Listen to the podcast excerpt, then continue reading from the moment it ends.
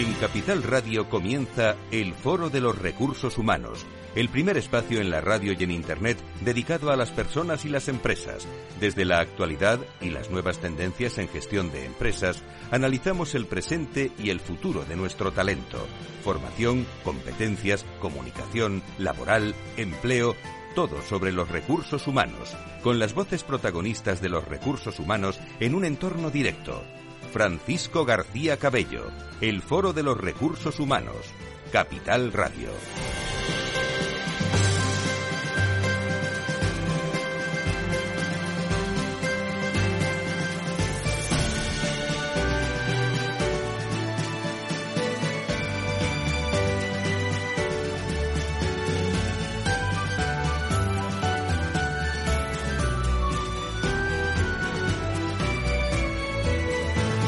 ¿Qué tal? Muy buenos días, bienvenidos a una nueva cita del Foro de Recursos Humanos. Hoy nuestro tiempo de relación es eh, nuestro tiempo de relaciones laborales con personas y empresas. En, eh, con nuestra Direlat 360, unas relaciones laborales en los que el salario es protagonista. Los salarios pactados en, en convenio subieron de media un 2,81% en enero, cifra ligeramente superior a la registrada cierre del 22, pero tres puntos inferior al último IPC adelantado cuya tasa interanual escaló en el primer mes del año hasta el 5,8, mientras que la tasa subyacente se fue al 7,5. Son datos de la estadística de negociación colectiva del Ministerio de Trabajo y Economía Social. Un incremento salarial que es sensiblemente menor que la subida del 8% acordada entre el gobierno y los sindicatos para el salario mínimo interprofesional de este año, que hablaremos de él en la tertulia de hoy, y que eh, el alza experimentada por las pensiones contributivas, eh, un 8,5%, está algo más en línea con las directrices marcadas en, el último pacto de convenios que firmaron comisiones obreras, UGT, COE y CEPIME cuya vigencia, recuerdo, finalizó en 2020. Dicho acuerdo planteaba subidas salariales del entorno al 2%. Los sindicatos quieren renovar este acuerdo con las organizaciones empresariales. Ya se ha producido eh, contactos eh, con ausencias destacadas después de que en 2022 no lo consiguieran ante las diferencias existentes en torno a la cláusula de revisión salarial para proteger el poder adquisitivo de los trabajadores. En fin, hay mucho sobre el talento y sobre el salario. Curiosamente, el salario y el talento es eh, la mayor preocupación en estos momentos, lo venimos repitiendo en algunas jornadas ya, de directores de recursos humanos, directores de relaciones laborales y también, lógicamente, de el CEO. De fondo, la inflación, la macroeconomía, la situación de incertidumbre y también el movimiento eh, excepcional que está teniendo el talento en distintas organizaciones. Todas las empresas preocupadas por estos asuntos que vamos a tratar hoy, incluido la explicación para que lo entiendan todos ustedes que qué nos quiere decir la ministra Yolanda Díaz con eso del despido reparativo. Enseguida, en tertulia con los mejores, aquí, en directo en Capital Radio. Si quieres saber todo sobre los recursos humanos y las nuevas tendencias en personas en nuestras organizaciones, conecta con El Foro de los Recursos Humanos con Francisco García Cabello. En el Foro de los Recursos Humanos, protagonista las relaciones laborales. Adirelab 360, un espacio de la Asociación de Directivos de Relaciones Laborales de España que analiza la actualidad y las tendencias en relaciones laborales en unos momentos claves. Adirelab 360, desde todos los ángulos de las relaciones laborales con personas y empresas en el Foro de los Recursos Humanos. Adirelab 360, una visión completa y diferente de nuestras relaciones laborales. 12 y 9, 11 y 9 en las Islas Canarias en directo en este lunes de febrero, saludando a todas las personas que nos escuchan en directo en España o en global, ya en Latinoamérica, en cualquier lugar que nos consta que cada vez hay más seguidores e incluso a los que nos están escuchando a través de los podcasts en cualquier eh, momento, haciendo una pausa de la reunión o programándose su podcast para cualquier momento del fin de semana. Hoy nuestro espacio dedicado a las relaciones laborales con Adirrelat 360, la primera asociación de directores de relaciones laborales en España, una asociación de directivos y profesionales de relaciones laborales que tiene como misión, lo recuerdo, promocionar y desarrollar la función directiva de relaciones laborales como valor estratégico para la dirección general de empresas y, organizaciones, fomentar el, diálogo social también con los resultados y facilitar a sus miembros el conocimiento especializado de las normas laborales. Paloma Urgorri es inspectora de Trabajo y Seguridad Social en el Ministerio de Trabajo y Economía Social y vicepresidenta de Agricultura. Querida Paloma, me alegra saludarte. ¿Cómo estás? Hola, ¿cómo estás? Muchas gracias. Muchísimas gracias también Alberto Santos, director de Relaciones Laborales en Prosegur y vicepresidente de Adirrelat. Querido Alberto, ¿cómo estás? Muy, muy buenos días. Encantado de estar aquí otra vez, Fran. Bueno, eh, contarme algo Adirrelat, porque yo lo he intentado otras, eh, digamos, definir eh, para que lo supieran nuestros oyentes, pero ¿qué novedades tenéis? Eh, Paloma, Alberto. ¿Quién empieza? ¿Empiezo yo? Pues muchísimas novedades. la verdad que estamos, estamos a tope haciendo un montón, preparando un montón de, actividades. Materia tenéis, ¿eh? Materia, materia, tenemos una barbaridad. Bueno, y, y, los directores de relaciones laborales y todos los que trabajan en el ámbito de las relaciones laborales tienen un montón de materia. hay un montón de nueva regulación y tienen un montón de actividades nuevas por hacer. Tienen eh, planes de desconexión, tienen eh, protocolos, tienen eh, la nueva ley de protección del, informante o del denunciante, tienen un montón de cosas que probablemente, bueno, pues van a tener que poner al día. Y, bueno, y en, nuestra casa tendrían acogida y, ayuda porque en eso estamos, para eso estamos. ¿En qué claves, Alberto, están en estos momentos trabajando los directores de relaciones laborales de España? Tú que lo eres, bueno, Pues los directores y de relaciones laborales ahora mismo en España, pues estamos a, tope, ¿no? Como os dicen los compañeros eh, fontaneros y fontaneras de, de, las relaciones laborales, pues no estamos. Evidentemente con un punto ágil ahora mismo, que es la subida del SMI, revisando los convenios colectivos que aplicamos cada uno para ver si alguna categoría se ha quedado fuera o cómo se ha quedado, viendo el impacto que eso tiene evidentemente sobre los presupuestos y sobre, y sobre el margen y todo eso continuo con un continua jurisprudencia nueva que llega, como hablaremos después de la, de la indemnización disuasoria que, que comenta la ministra, esperando el estatuto básico del becario y la becaria esperando la nueva ley que se incluyen nuevos permisos laborales eh, para, para determinados supuestos. En eso estamos ahora mismo. Cuando dices esperando, me da la impresión que los directores de relaciones laborales se tienen que adaptar a la norma, las organizaciones se tienen que adaptar a la, norma. No sé si esto retrasa un poco la, la, bueno, el día a día en las organizaciones. Bueno, evidentemente siempre retrasa las organizaciones en no poder tener una previsión a largo plazo de lo que está sucediendo, ¿no? Como digo, uno de los ejemplos es el tema del, el tema del SMI. no olvidemos que ha salido en febrero, ¿no? O sea, te sale un incremento en febrero del 8%. Ninguna empresa espera a febrero hacer sus presupuestos, ¿no? Todos sabemos que normalmente están finalizados a fin de año, salvo, bueno, honrosas excepciones de alguna anglosajona que lo tenga de otro, otro tipo de cuentas anuales. Pero evidentemente nos tenemos que adaptar. Eh, por desgracia, nuevamente sale un SMI tardío, tardío, eh, posiblemente por la, ausencia de, de, acuerdo con la, con la patronal y bueno, pues efectivamente con los impactos que eso tiene en las cuentas de cada, de cada compañía, ¿no? Eh, Paloma, eh, un rol, el de directores de relaciones laborales, que conocéis muy bien los dos, que se consolida, digo yo que rota, porque hay fichajes también y movimientos, se mueven posiciones. Yo creo que es un antes y un después en los últimos años en la figura del director de relaciones laborales. Claro, sí, sí, yo creo que hay movimientos y yo creo que en general todas las grandes empresas y las medianas también están necesitadas de profesionales de relaciones laborales. Es eh, importante, yo no hago más que escuchar gente que busca, eh, gente que, intenta, que intenta buscar, y es verdad que es una figura que se ha potenciado muchísimo en los, en los últimos años. Empezamos, pero ya antes hubo una crisis en donde se hicieron eh, ERES, se hicieron eh, expedientes de regulación de empleo a tiempo parcial, etcétera.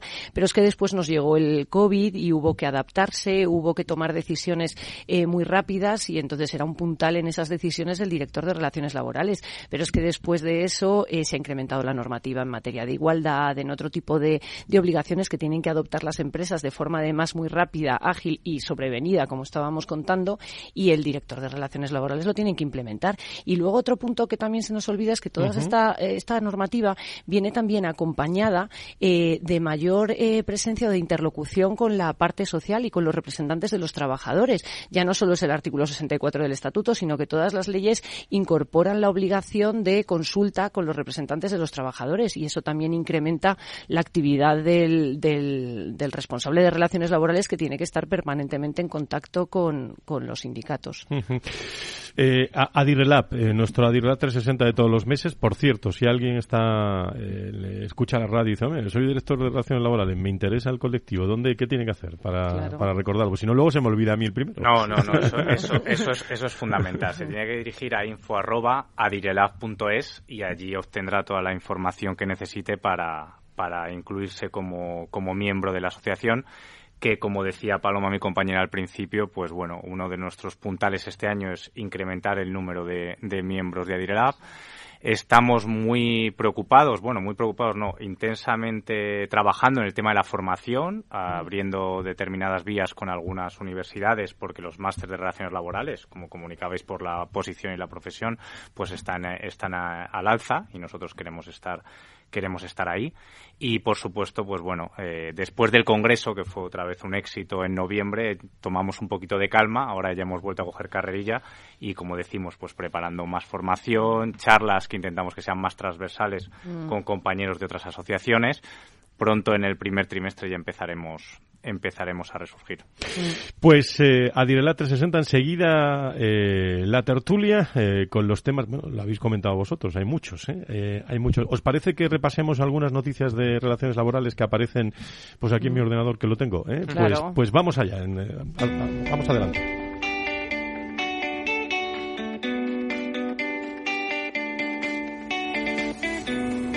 Pues AXA Seguros Generales ha comunicado al sindicato Comisiones Obreras el inicio del procedimiento de consultas para mañana, día 21 de febrero, para poner en marcha un nuevo proceso de reestructuración de la plantilla que afectará a las plantillas aseguradoras de Sevilla, Palma de Mallorca, Tenerife, Cornellá, Vigo, Madrid, Bilbao y Valencia. La compañía, ante las afirmaciones sindicales que denunciaron que se trataba de un expediente de regulación de empleo que podría afectar a toda la plantilla, compuesta por un total de 2.230 trabajadores, lo ha querido matizar. ha explicado que desde el año 2018 ha estado reestructurando la plantilla a través de diversos acuerdos para la transformación basados en prejubilaciones y ceses incentivados. Todo ello articulado a través del despido colectivo, tal y como se establece legalmente y con acuerdo de los sindicatos. Nos vamos a Ford. El fabricante de automóviles Ford ha confirmado este eh, martes que recortará su plantilla en Europa al menos en 3.800 despidos, lo que representa un 11% de su plantilla. El 95% de los despidos se concentrarán en Alemania y Reino Unido, eh, aunque impactará también en posiciones administrativas en otros países como España. Telefónica y UGT han cerrado un acuerdo para la prórroga del cuarto convenio colectivo de Movistar Plus, la filial dedicada a la negociación o el negocio televisivo, que cuenta con una plantilla con cerca de un millar de empleados. El pacto contempla una subida salarial para el año 2023 del 7,6, que sería la suma de ese 6,1 de la cláusula del convenio para el periodo 2019-22, más el 1,5 de subida ya acordada para 2023. Mm, Además, se ha mantenido la cláusula de garantía salarial actual a aplicar en enero del 24.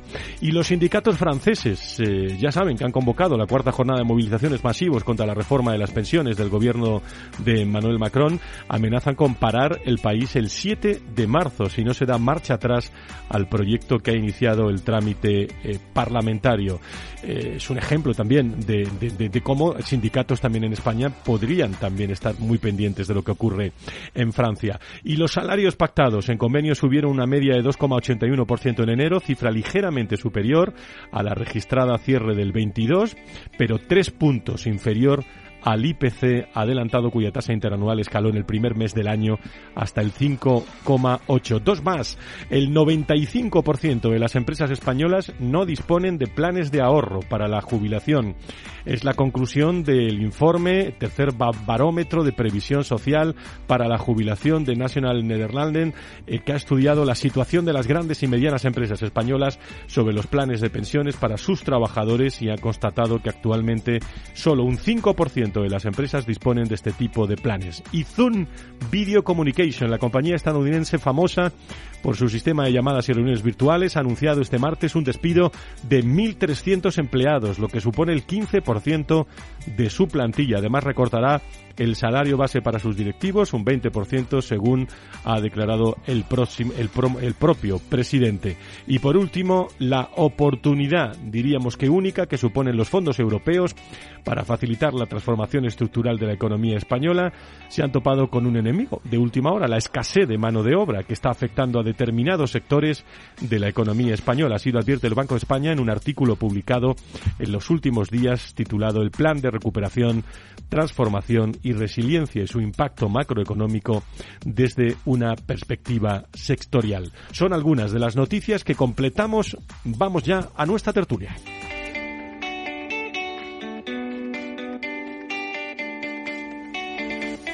El Foro de los Recursos Humanos te conecta con la información clave sobre personas en empresas e instituciones, con un estilo propio, desde la comunicación y la cercanía.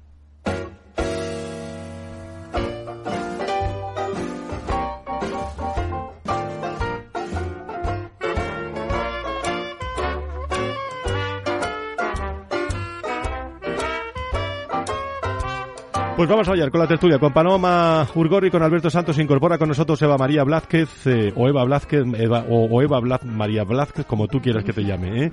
¿eh? de la primera visita que haces aquí a nuestro, a nuestro estudio, catedrática acreditada de Derecho del Trabajo y de la Seguridad Social en la Universidad Carlos III de Madrid. Querida Eva, ¿cómo estás? Muy buenos días, bienvenida. Pues hola, buenos días, encantada de estar esta mañana con todos. Muchísimas gracias. Bueno, tertulia abierta. Aquí la cuestión sería por dónde empezamos, ¿no? Porque también tenemos el BOE en esta publicación de, del 14 de de febrero porque se eleva la cuantía del salario mínimo interprofesional, eso ya lo conocemos, mm. debilitamiento del mercado laboral, fruto de la subida de salarios, el Congreso autoriza a la Inspección de Trabajo a intervenir en el despido colectivo, eh, el, sector privado, se hablan que se destruyeron más de 100.000 empleos a final de año, más de la mitad de esos empleos indefinidos o son fijos y discontinuos. Por cierto, un eh, artículo interesante hoy en el diario ABC, eh, titulado, curiosamente, hablando de relaciones laborales, Domador de algoritmos eh, o policía digital o así se centra el futuro del trabajo. Es interesante echarle un vistazo.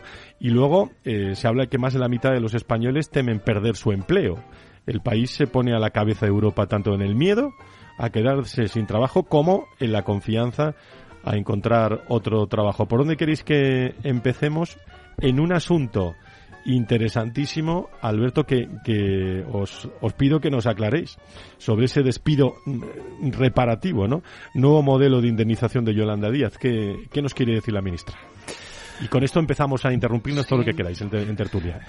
Bueno, como has dicho, son muchas noticias para acumular en una sola. Bueno, yo creo que lo del SMI tampoco hay que ser tan, no, no creo que tengamos que ser tan dramáticos. Ya hubo en su momento una subida y no, y no se acabó no se acabó el mundo. Bueno, quizás por hacer una alusión diría que, que el problema lo tienen algunas de las empresas que trabajan con la administración pública con la con la famosa ley Montoro, ¿no? Que la indexación de la subida, claro, te suben un 8% y a ver cómo lo repercutes con contratos cerrados. Pero bueno, yéndome más al punto de la indemnización disuasoria, eh, esto proviene de una demanda colectiva que presentó la, la UGT en, en, abril de 2022, no me acuerdo, no, me sé concreto la fecha, justo después de, de, aprobar la reforma laboral, que todos sabemos que uno de los puntos que estaban en debate y que finalmente no se incluyó en la reforma era la revisión del despido, ¿no? El volver a incrementarla a los 45 famosos días, recuperar los salarios de tramitación.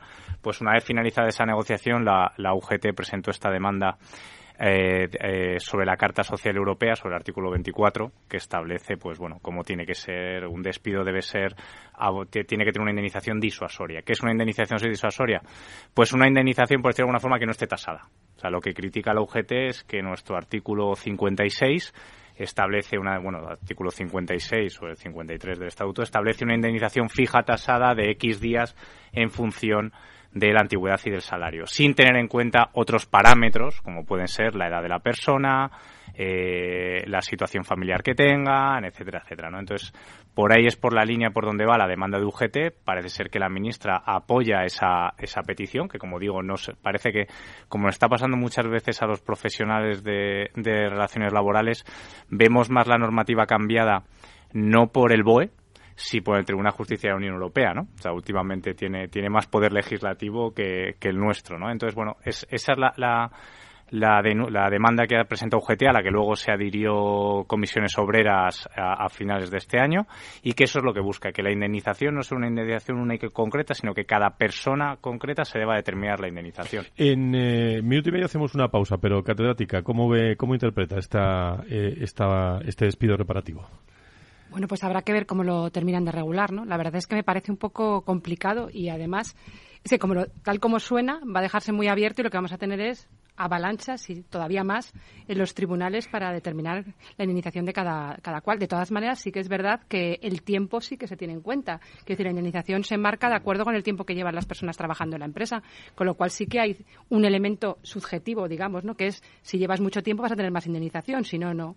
A lo mejor lo que quiere también hacer es quitar los límites ¿no? que existen ahora mismo respecto a las, a las indemnizaciones, ¿no? porque no, nos ponen unos límites a partir de los cuales no podemos pasar. ¿no? La verdad es que me suena muy raro esto.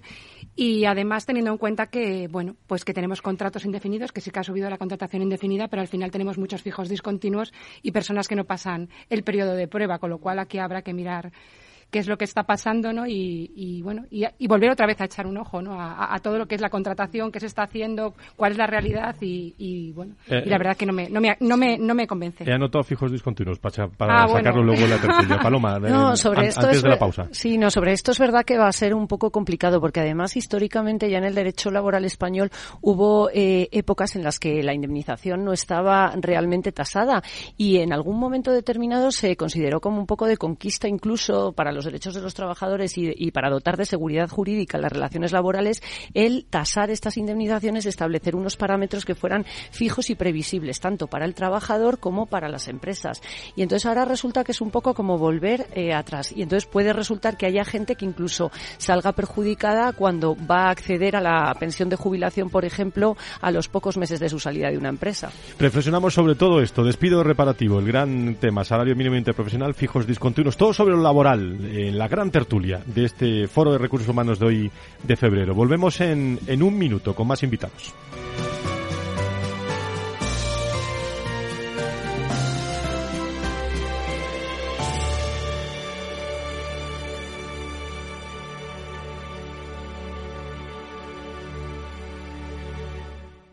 Hey, asistente, busca cómo invertir ante la subida de tipos. Hay aproximadamente 37 millones de resultados. ¿Quieres que los lea? Uf, mejor que no. Puedes seguir buscando entre millones de contenidos, pero un asesoramiento de calidad solo te lo dará un especialista. En Renta 4 te ofrecemos un servicio de asesoramiento gratuito siempre que lo necesites. Entra en r4.com y descubre cómo te podemos ayudar. Renta 4 Banco. ¿Quieres más?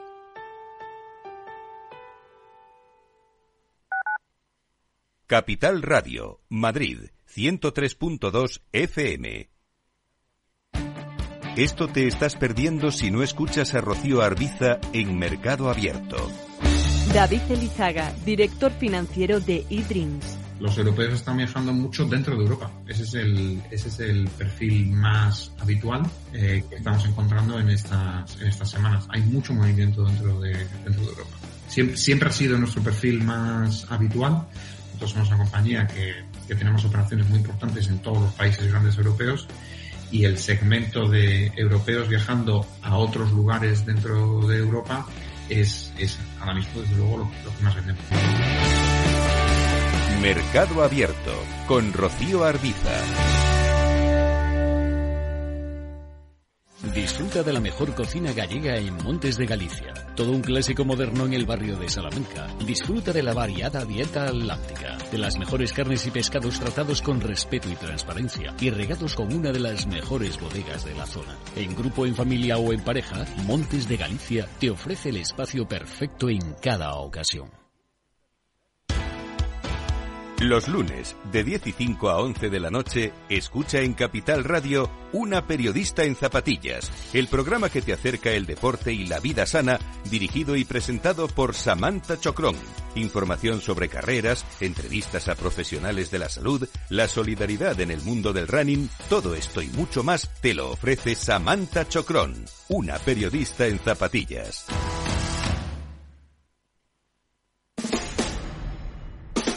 Escucha cada día entre las 8 y las ocho y media de la noche el balance de los deportes con Paco Lloret, la emoción del fútbol y la pasión del deporte en el balance. Capital Radio.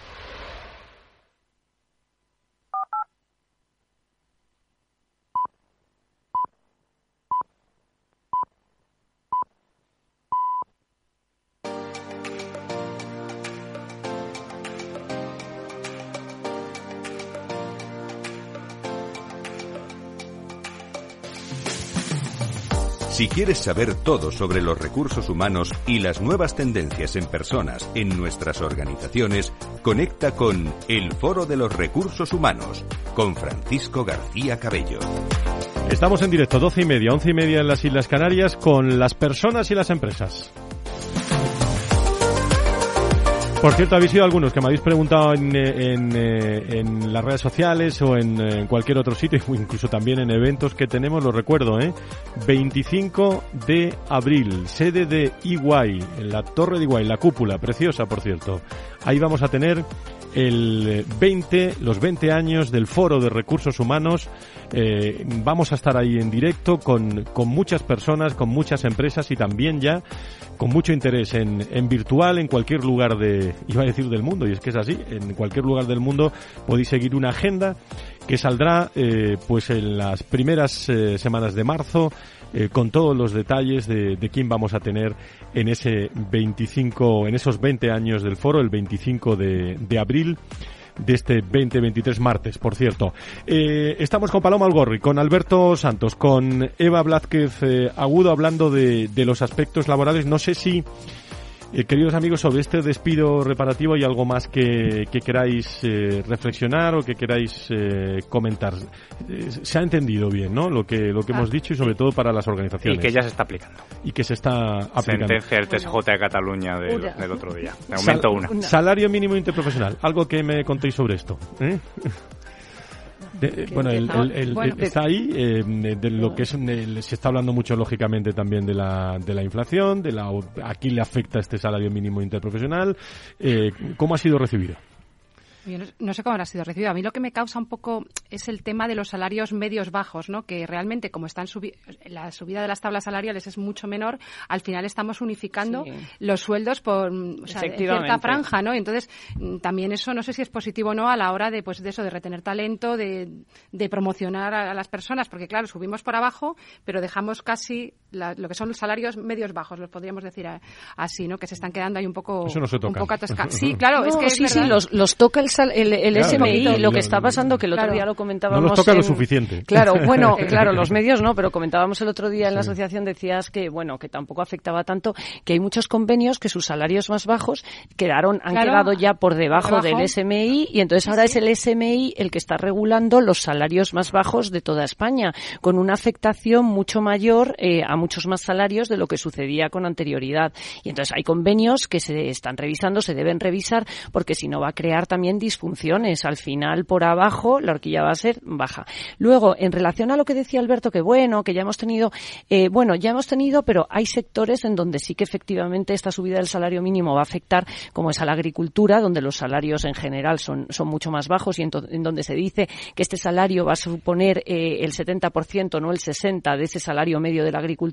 Y luego también en el, el empleo del hogar. Sí. En el empleo del hogar. Eh, que ha subido la hora ya también, claro. Claro, no, la hora y el salario eh, con, en cómputo global. O sea, al final ahora eh, un, eh, una persona empleada de hogar eh, va a suponer un coste total salarial de unos 18.000 euros a una familia a tiempo completo. Y claro, 18.000 euros a tiempo completo, no todas las personas empleadoras del hogar lo pueden permitir, con lo cual eso pues va a tener incidencia en reducciones de jornadas, en eh, seguramente es, es sumergir, el, mercado, claro, el, sumergir. El, el, empleo, etcétera, etcétera. Yo para esto siempre he hecho una propuesta, pero nada, cae en saco roto, que es el, el la posibilidad que tendría Hacienda de, de practicar algún tipo de deducción o bonificación en el IRPF de los empleadores del hogar, igual que se hace con los gastos sociales en el impuesto de sociedades para las empresas. Bonitos temas sacas tú, Paloma. No, pero, que sería la única forma los de empleadores del hogar eh, crean empleo y además sustituyen algo que el Estado no está atendiendo, como es la dependencia y la labor de los cuidados. Entonces, igual que las familias están contribuyendo al cuidado de los mayores y de los eh, de los hijos, etcétera, pues el Estado que se está ahorrando dinero con esa labor de las familias podía de alguna manera contribuir, aunque fuera con alguna bonificación. Y eso, en mi versión inspectora, haría además que aflorase enormemente el empleo y que además evitase posibles irregularidades como es la compatibilización de la prestación del desempleo que ahora tienen con el trabajo. Decimos una cosa, tenemos subida de salarios, eh, cotizaciones sociales, hmm. impuestos a empresas. ¿Se está produciendo ese debilitamiento real del mercado laboral, en vuestra opinión? Bueno, pues según lo que acabas de decir, ahí parece que hay varios, ¿no? varias empresas que están pensando. Esa es la realidad. Bueno, y solo he mencionado algunas. ¿eh? Sí, si nos vamos a tecnología. Eh... Claro, y además, y además eh, expulsando del mercado laboral a, un grupo etario que, en fin, hay que, hay que pensarlo, ¿no? Porque son, sobre todo las prejubilaciones, bueno, afectan obviamente a, los, a las personas que están entre 50 y 60 años, ¿no? En una sociedad que envejece también la profesión, la, lo que son los trabajadores también están envejeciendo y están echando a estas personas fuera del mercado laboral y luego tenemos un problema en la jubilación, ¿no? Cómo entran a la jubilación, ¿no? Y que además también comentabas que no hay ahorro, ¿no? Eh, tampoco hay ahorro, no hay planes de, de, pensiones. Quiero decir, estamos unos años ahí con las cotizaciones, mm, que bueno, con el subsidio, ¿no? Ese desempleo para mayores de 52 años, con cotizaciones mínimas. Quiero decir que es un problema importante.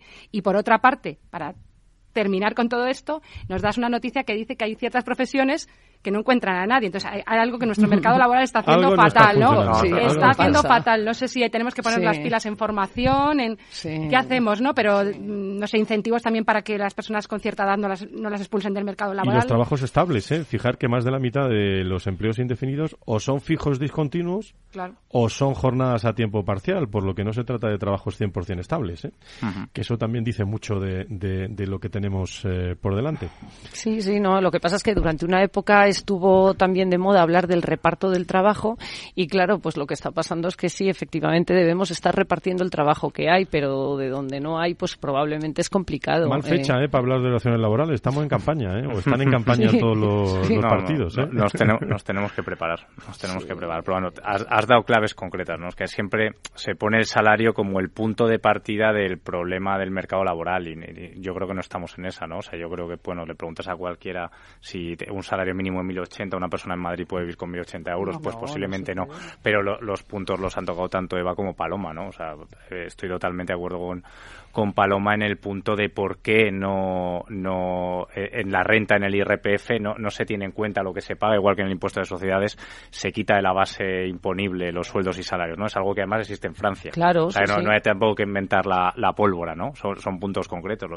En hostelería, lo, decía Eva, ¿no? Es uno de los sectores en los que ahora mismo le ha comido el SMI a, los convenios de hostelería, pero ahora llegaremos en verano y en verano diremos que, que no hay camareros, ¿no? Entonces, otra, otra economía sumergida que no somos capaces, y mira que ya llevamos años con esa economía sumergida, de, de, achacar, ¿no? Y, hablo hasta, aquí puedo hablar hasta por propia experiencia, ¿no? Yo soy camarero muchos años y siempre he estado a tiempo parcial, aunque me tiraba mis ocho horas, ¿no? Pero bueno, también hay un, hay un tema fiscal también, de que es cómo se factura por tramos, etcétera, etcétera, que bueno, es verdad que a ver si esa transversalidad entre los distintos ministerios eh, que tiene que haber entre Hacienda y, y, empleo, esa previsible relación que parece que va mejorando entre Nadia Calviño y, Yolanda Díaz, pues llega, fructífera y, y vemos ese tipo de cuestiones, ese tipo de cambios más drásticos que la sencillez no, no le quito importancia, que es muy importante el salario, ¿no? hay, que, hay que ver más allá de, de, la, de la mera noticia fácil. Eh, estabas hablando de los impuestos, ¿no? Eh, en el tema de la indemnización esta que nos proponen, ¿qué va a pasar con los impuestos? Quiero decir, ah, porque ahora eh, las indemnizaciones legales están exentas de IRPF y eso es una buena noticia para el que las recibe, ¿no? Y entonces, cuando las hagamos a la carta, ¿hasta dónde van a estar? Las, todo, la totalidad, de, la totalidad solo la antigua. es que entonces podemos encontrar acuerdos Hombre, claro. que, en fin, que que... Sí, será tremendo. Sí, será tremendo, sí. Puede haber, sí, sí. Paloma, el Congreso eh, autoriza a la Inspección de Trabajo a intervenir en el despido colectivo. ¿Cómo, ¿Cómo estáis los inspectores? Aquí hicimos una conexión la última, el último mes con esa huelga que se planteó. ¿Cómo está la cosa? Bueno, pues está, está complejo. Me voy a la parte primero más eh, técnica, que es, bueno, sí, se ha modificado la ley de empleo y entonces en la ley de empleo eh, se vuelve o se permite la modificación del artículo 51 del Estatuto, que es el, el, relativo a los despidos colectivos y al papel que juega la inspección. En su día, en la anterior reforma laboral, se eliminó la autorización administrativa y también eh, se modificó para, para adaptarlo a nuestra intervención como eh, informadores de lo que era el despido colectivo, etcétera. Ahora eh, es un paso como un poco intermedio porque no ha vuelto la autorización administrativa, pero sí que la modificación del 51 dice que los inspectores no solo vamos a tener que hacer lo que es la comprobación de todas las formalidades del expediente, bueno, del expediente, de, la documentación que se aporta, porque ya no hay expediente administrativo como tal, pero vamos a tener que también ahora eh, valorar o incidir en las causas que se alegan en el despido en el despido colectivo. Entonces, eh, hasta ahora, bueno, ha habido opiniones cambiantes también internamente porque hemos tenido un criterio técnico que decía que no teníamos que informar. Luego hay pequeñas adaptaciones. Hay compañeros míos que entienden que ahora también se podía eh, informar. Yo entiendo que no, pero ahora con el 51 pues sí que vamos a tener que informar de las causas. Con lo cual, eh, bueno, pues va a ser complejo porque primero hace muchos años que no estamos ya en eso y entonces cuando sean causas económicas de empresas o grupos de empresas muy complejos, pues va a ser bastante difícil eh, por el conocimiento que nosotros tenemos, que podamos informar o que podamos rebatir un informe eh, efectuado por una consultora, etcétera. Eso por un lado, pero por otro lado, con independencia de la calidad o no de nuestros informes, que es verdad que en muchos aspectos sí que puede ser eh, importante y sí que es muy, muy estimable y sabemos de muchas cosas, de otras no, pero de muchas sí.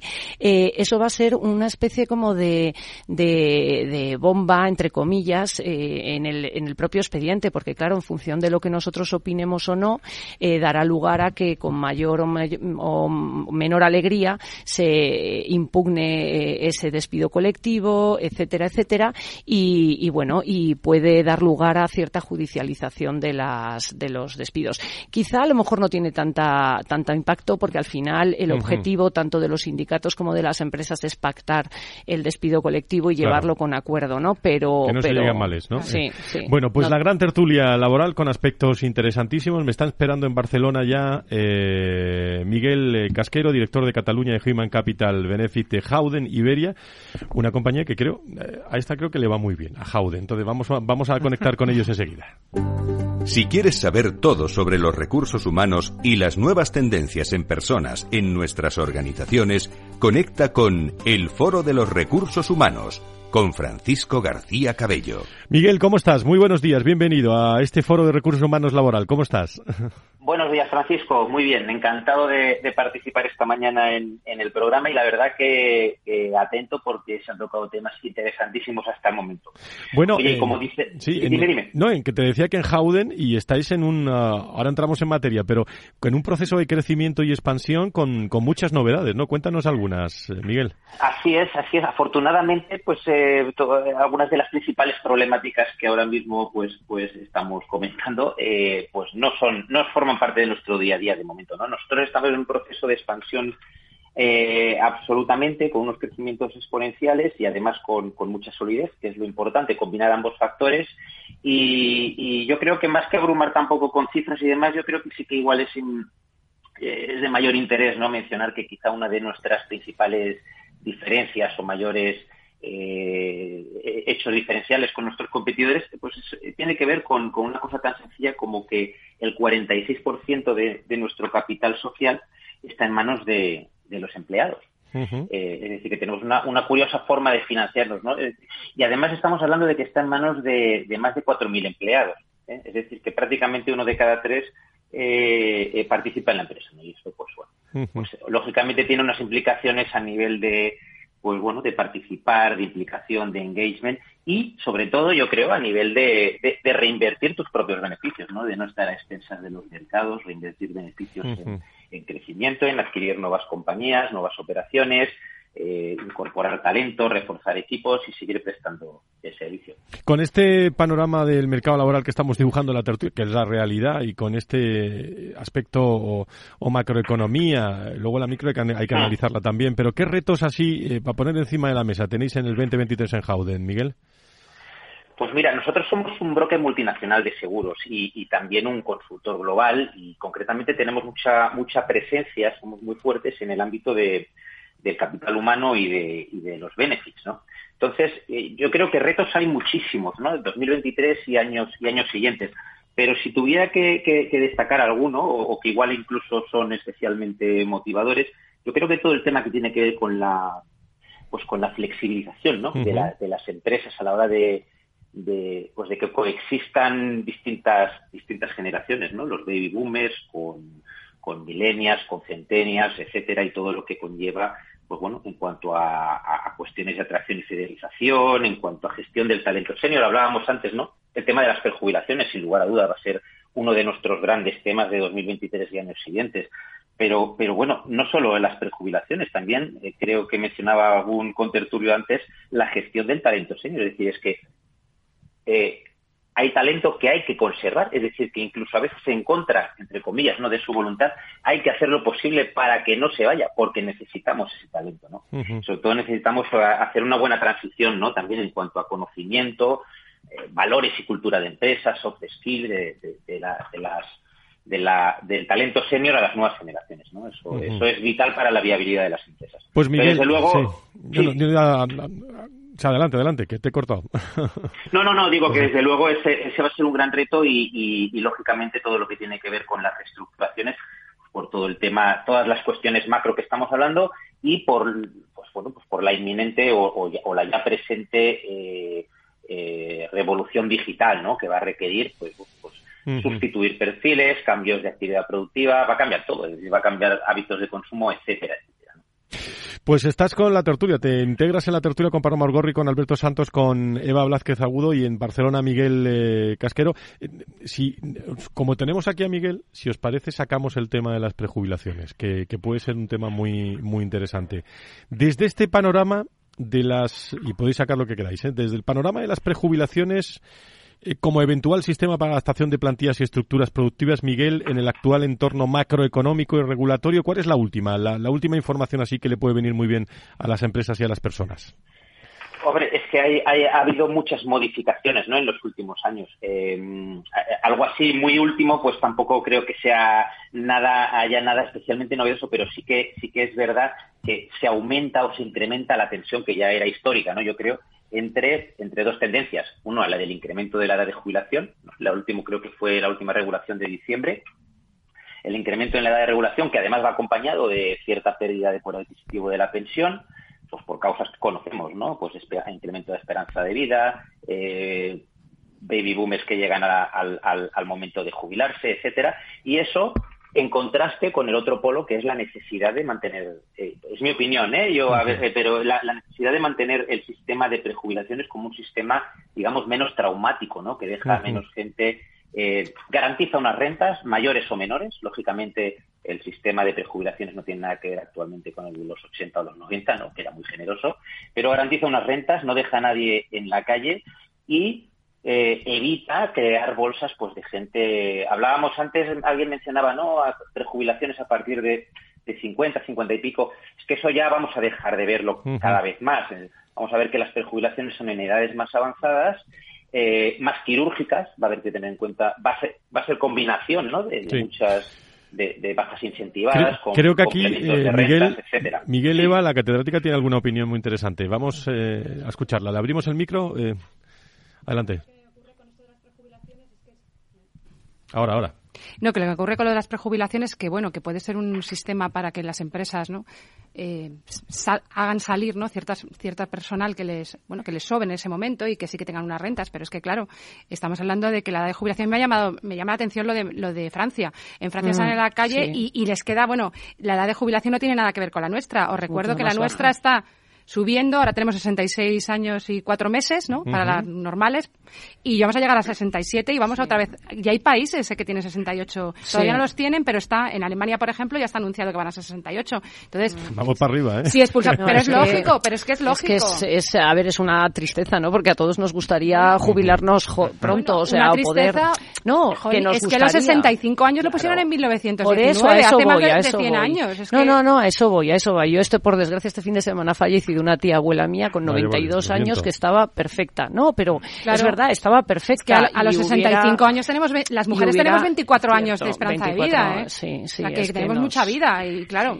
Pero hay una resistencia enorme a, a, eso en Europa, aquí en España la va a haber y es una cosa que es una asignatura que todavía no se va a volver a tocar, creo, ¿eh? No, no, no, parece que no. no. Es que es, es políticamente incorrecto eh, decirlo de la edad de jubilación, pero efectivamente, o sea, yo los franceses, mm, pues, pues, la verdad es que, bueno, que me parece muy bien que salgan a la calle por los 65 años, pero es que es una cuestión de números, o sea, es que no da, no da, no da. Tenemos que cambiar, tenemos más esperanza de vida, es normal. A mí, bueno, pues fíjate, lo que me queda, hasta que me jubile yo me queda, no te me queda mucho. laborales. Lo que pasa es que es verdad y hay, y hay, y hay eh, compañías como Howden que, que trabajan en ese aspecto, hay, hay que buscar fórmulas mixtas, ¿no? Y existen, ¿no? O sea, ves muy poca jubilación flexible. Sí, es cierto. Ves, es, o sea, activa no, hay nada. Eh, poca nada, jubilación nada. activa. Hay muy poca información y formación sobre esos temas, incluso a los propios profesionales de relaciones laborales, ¿no? Que lo que teníamos que ver. Entonces tú siempre, o sea, cuando te, se te plantea este tipo de, preju bueno, mal llamadas prejubilaciones, ¿no?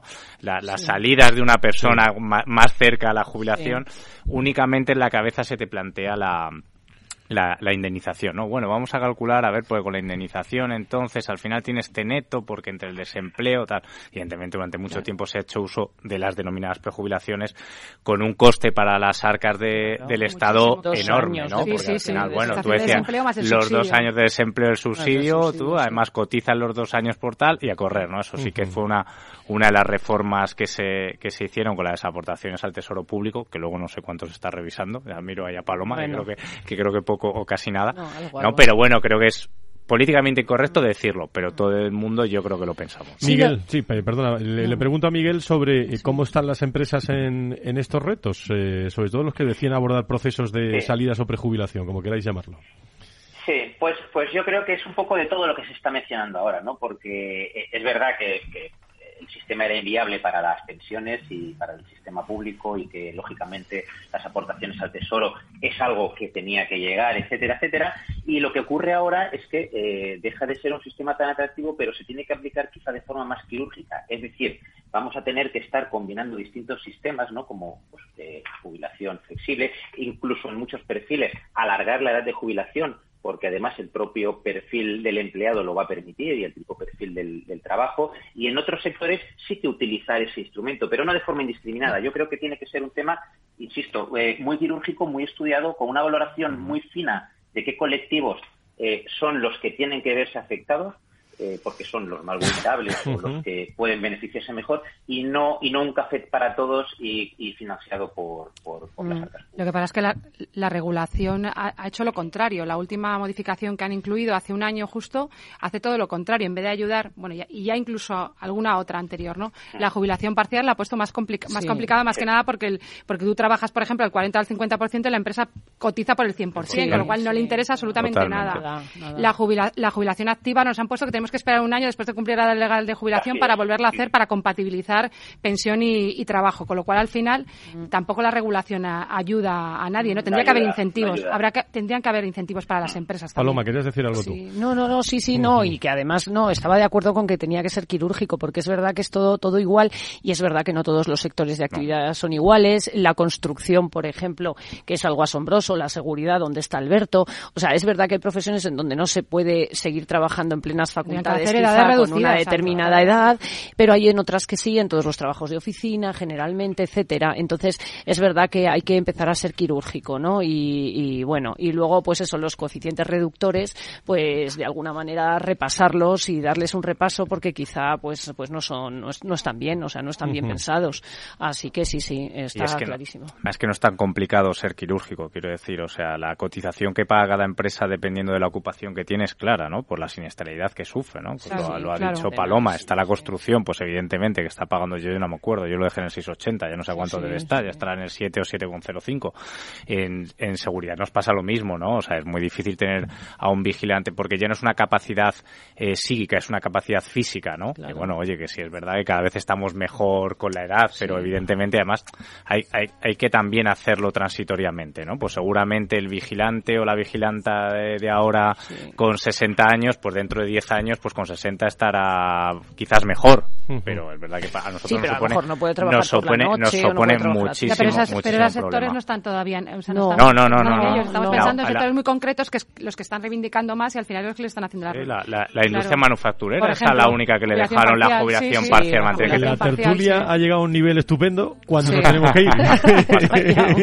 cuando nos tenemos que ir. pasamos pero, al mes Pero o la verdad que lo podéis volver a escuchar en podcast ¿eh? a partir de dentro de unos minutos eh, y, y, que todos los... Eh, hoy hemos elegido para acabar esta de presuntos implicados eh, cómo hemos cambiado, ¿eh? todos, ¿eh? cómo hemos cambiado. ¿eh?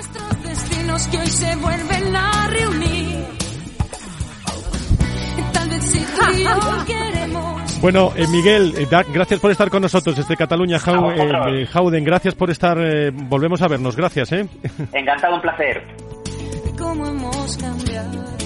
Bueno, Eva, muchísimas gracias. Catedrática acreditada del Derecho del Trabajo y la Seguridad Social de la Universidad eh, Carlos III de Madrid. Eh, te espero en la siguiente, que me ha encantado. Gracias. Vale, ¿eh? estupendo. Hasta luego.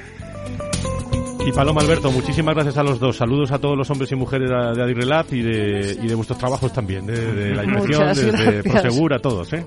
Muchas gracias.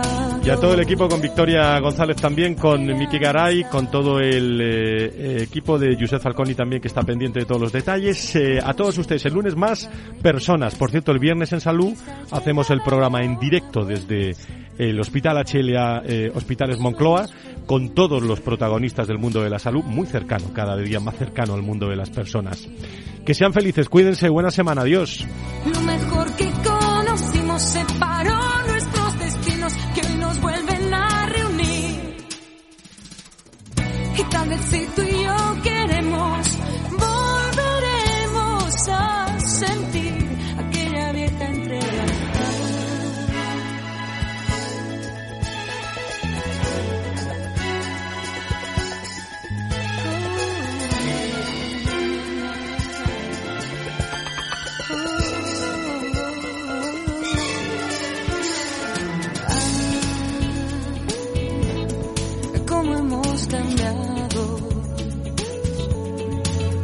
Ha quedado aquella amistad.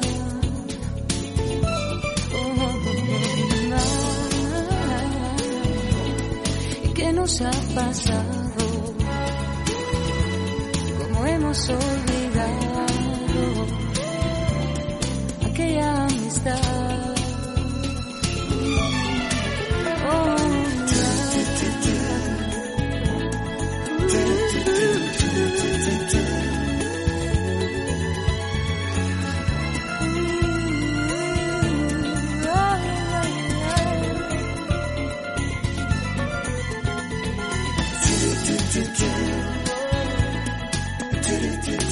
Si quieres saber todo sobre los recursos humanos y las nuevas tendencias en personas en nuestras organizaciones, conecta con El Foro de los Recursos Humanos con Francisco García Cabello.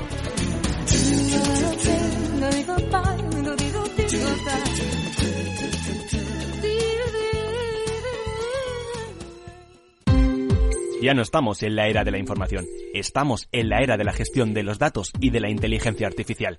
El tratamiento inteligente de estos datos proporciona un valor enorme a las empresas en sus procesos de negocio. En Piper Lab ayudamos a nuestros clientes a tomar decisiones de negocio basadas en datos. Escúchanos todos los lunes en el espacio de Big Data de Capital, la Bolsa y la Vida. Capital Radio, Madrid, 103.2 FM. ¿Sabes cuál es el mejor dial para escuchar Capital Radio? Tu móvil. Ya tienes disponibles las versiones de iOS y Android de Capital Radio. Y si quieres escucharlas en tu coche, lo tienes muy fácil. Empareja el Bluetooth de tu coche con tu móvil o tableta, entra en la app de Capital Radio y ya lo tienes. Escucha Capital Radio en digital. Y si te preguntan qué escuchas, no lo dudes. Capital Radio.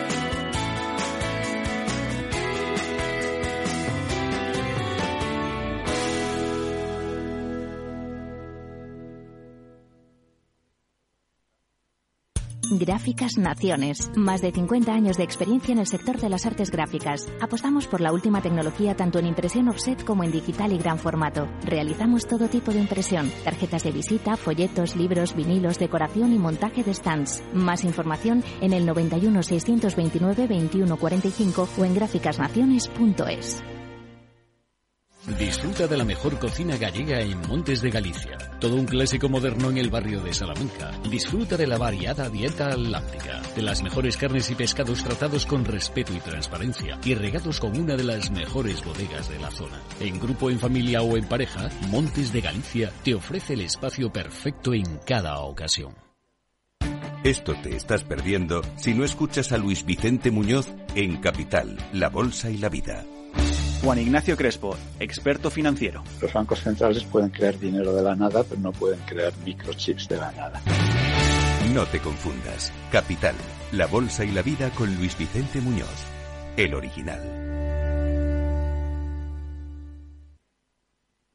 Capital Radio, la genuina radio económica.